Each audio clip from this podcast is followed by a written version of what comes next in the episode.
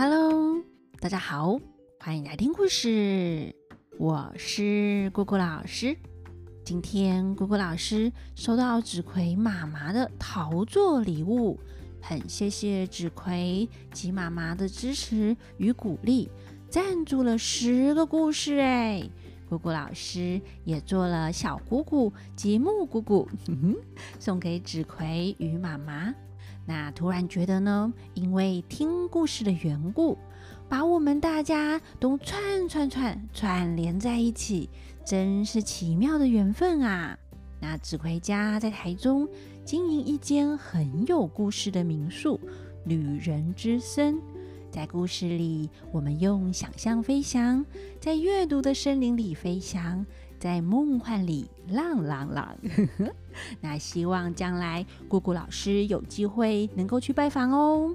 那我们今天就继续来讲《封神榜》的故事。今天要讲的是抢救殿下下集。上一次说到纣王打算啊，要即刻行刑，连审判都省略了，马上就要杀掉太子及二殿下。阴破败雷开捧着纣王亲手写的“行刑”二字，速速来到午门。黄飞虎一见，火从心中起，怒向胆边生，站在午门中间，挡住他们两个，大叫着：“阴破败雷开，恭喜你抓太子有功，只怕你官位再高也坐不久。”他们两个还来不及回话，只见一个官员，乃是上大夫赵启是也。走向前，劈手一把，把殷破败捧得行刑圣旨扯个粉碎，大叫着：“昏君无道，匹夫作恶！谁敢捧旨杀东宫太子？谁敢拿宝剑斩除君？今天礼义道德全无！各位老殿下，各位大臣，午门不是谈论国事的地方，我们啊，东到大殿，击鼓鸣钟，请君王上朝。”我们一起来劝谏君王吧。林破败和雷开看到所有的官员都这么的激动，吓得目瞪口呆，众怒难犯，不知道该怎么办。黄飞虎又命黄明、周忌等四将士守住殿下，以防止被人暗中伤害。本来有八名凤玉官把二位殿下给绑住，只等着要行刑。哪知道被文武百官挡住了，就僵持在那里。这个时候，所有的官员都一起上大殿，击鼓鸣钟，请天子上朝。纣王在寿仙宫听见钟鼓的声音，正想问问发生了什么事，只见凤玉官来启奏说：“满朝文武官员，请陛下上朝。”纣王对妲己说。这一定不是为别的事，就只是为了逆子。百官想保他，这该怎么办呢？妲己说：“陛下只要传出旨意，今天啊就斩了殿下。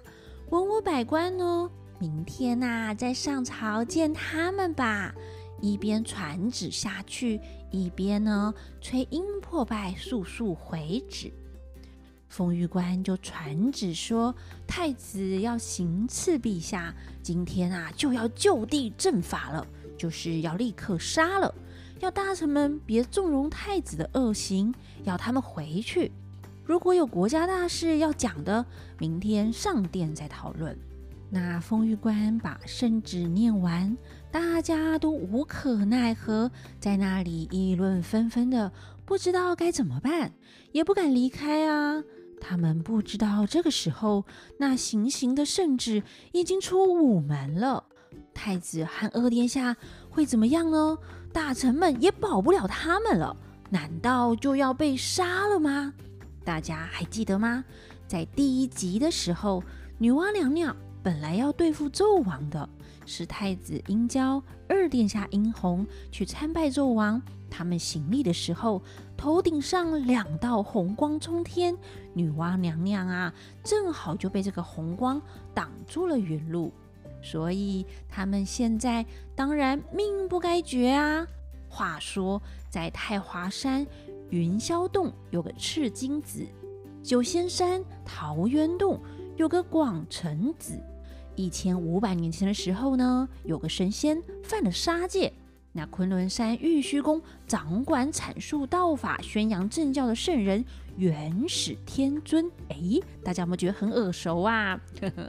元始天尊，哎，我们在《西游记》里有讲过哦，是三清之一哦。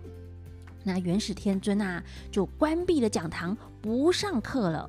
赤精子和广成子这两位仙人，他们就闲闲无事啊。大家放假的时候会干嘛呢？当然是出去玩啊！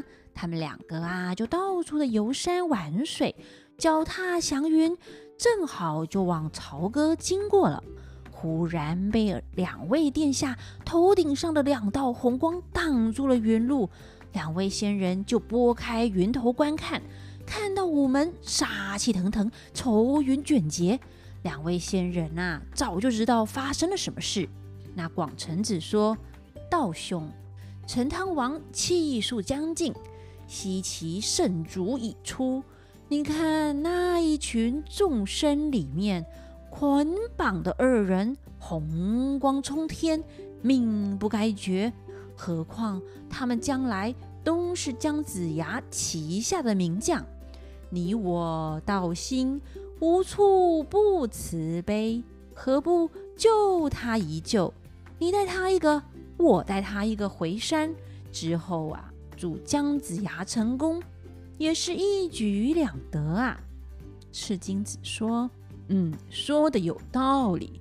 我们动作快，别延误了。”广成子连忙叫来黄金力士说：“替我把那两位殿下抓回本山来。”黄金力士领了法旨。架起神风，只见破土扬尘，飞沙走石，天昏地暗，砰的一声响亮，如崩开山岳，折倒泰山，吓得所有的人呐都抱头鼠窜，连阴破败都用衣服盖着脸啊。等到风停了，没有声音的时候，大家哎才敢抬头看看发生了什么事啊！哇，这一看不得了啦，两位殿下凭空消失了。不知道去了哪里，吓得殷破败魂不附体，真是发生怪事啦！午门外的士兵都在叫喊着。那黄飞虎在大殿上听完圣旨，众大臣议论纷纷。忽然听见喊叫声，比干正在问是发生了什么事。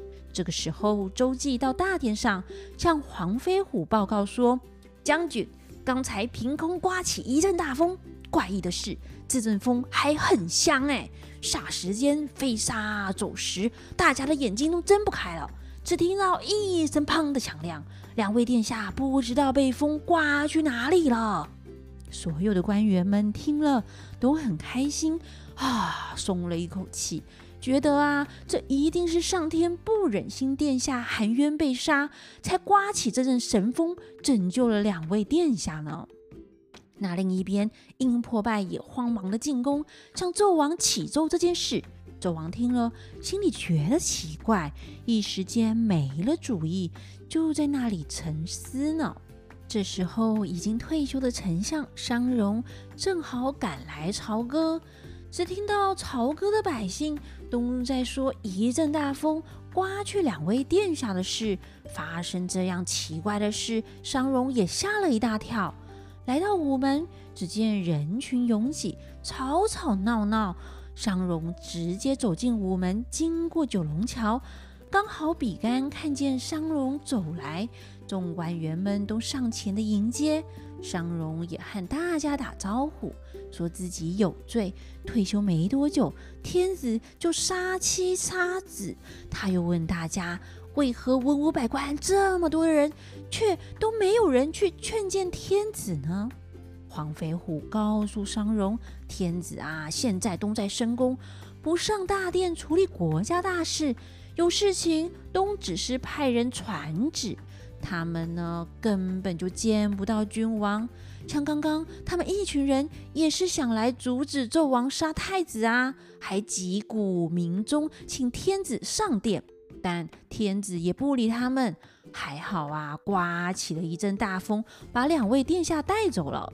那又请商容等等，说是殷破败正在向天子回旨，等一下来问问他状况。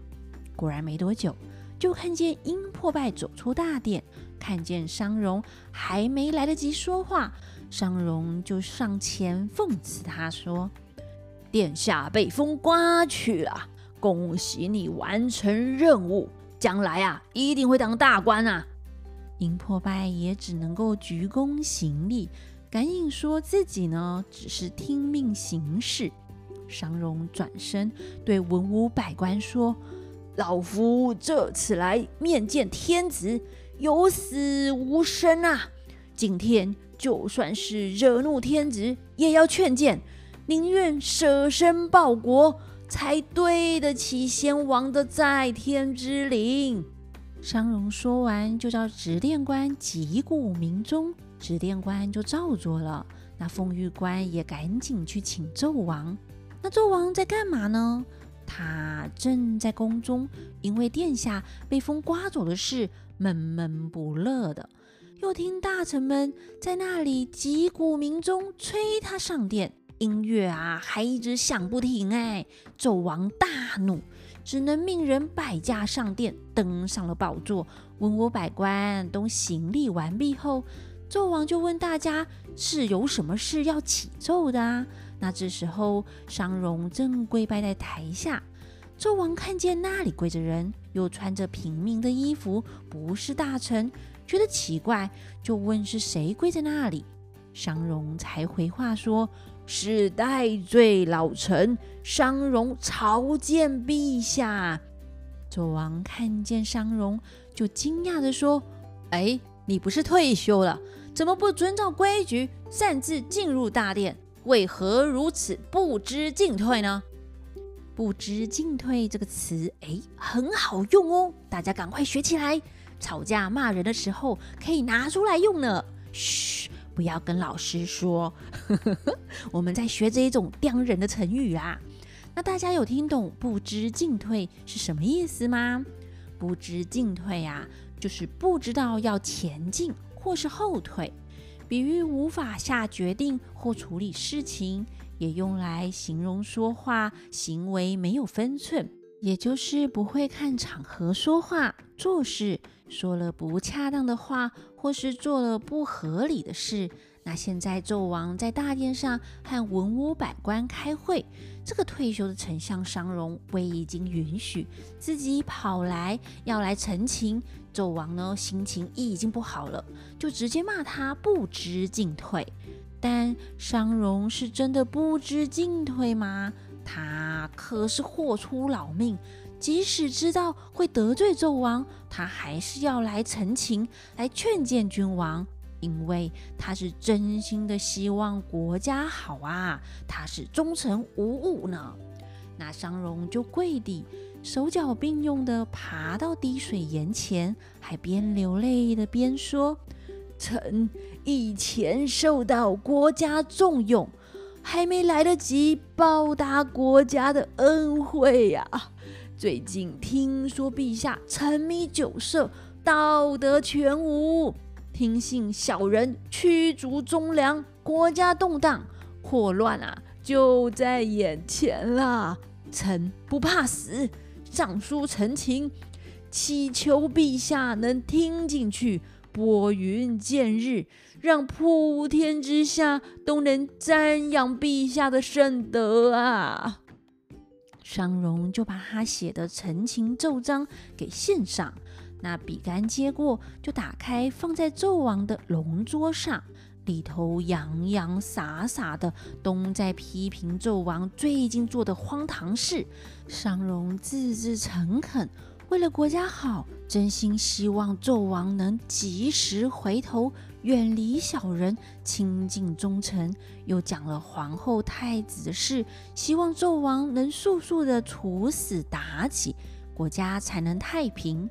纣王一看，心头大怒，就把这奏章撕得粉碎。哎，马上传旨说：“来人啊，将这个老匹夫拿出午门，用金瓜打死。”两边的人正要上前，商容就站起来大喊着：“谁谁敢抓我？我乃是三朝的元老，先王托孤的大臣。商容手指着纣王大骂：“昏君啊，你沉迷酒色，慌乱国政，不效法先王克勤克俭，爱护人民。你不好好认真的治国，你这个昏君，不尊敬上天，也不珍惜祖先留下来的基业，将来一定会搞到国家灭亡，让先王蒙羞。而且皇后乃是原配。”天下国母，没有听说又做错过什么事，你呢却宠爱妲己，害死皇后，道德全无。而殿下无辜，你却听信小人要杀太子，还好殿下被风刮走了。你不听信忠臣劝谏，还要刨落忠良，你根本不配当君主。眼看着天下就要大乱，国家就要灭亡了。可惜先王辛苦打下的基础，就要被你这个昏君断送了个干干净净。你死了去九泉之下，有什么脸见你父亲啊？纣王拍桌大骂，叫人赶快抓住商容，用金瓜打死。商容这个时候大声的呵斥，吓退了要抓他的人。他大喊着：“我我不怕死。”帝先王，老臣今天亏欠国家，不能匡正拯救君主，实在是愧对先王啊！你这个昏君，你看着，天下大乱就只是这几年的事了。商容说完，往后一闪，砰的一头撞倒在龙盘石柱上面。可怜七十五岁的老臣，就这样一头撞死了。一世忠臣，半生孝子，今天会丧命也是天意。他虽然死了，但他忠义的事迹会流传下来，受后人赞扬。大臣们看见商容撞死，你看我，我看你，都不知道该怎么办。那纣王还在那里发火，不断的彪骂，还气得叫人把商容的尸首丢出朝歌城外。那到底商容的死会造成什么影响呢？欲知后事如何，且听下回分解。那我们就下回分解喽，拜拜。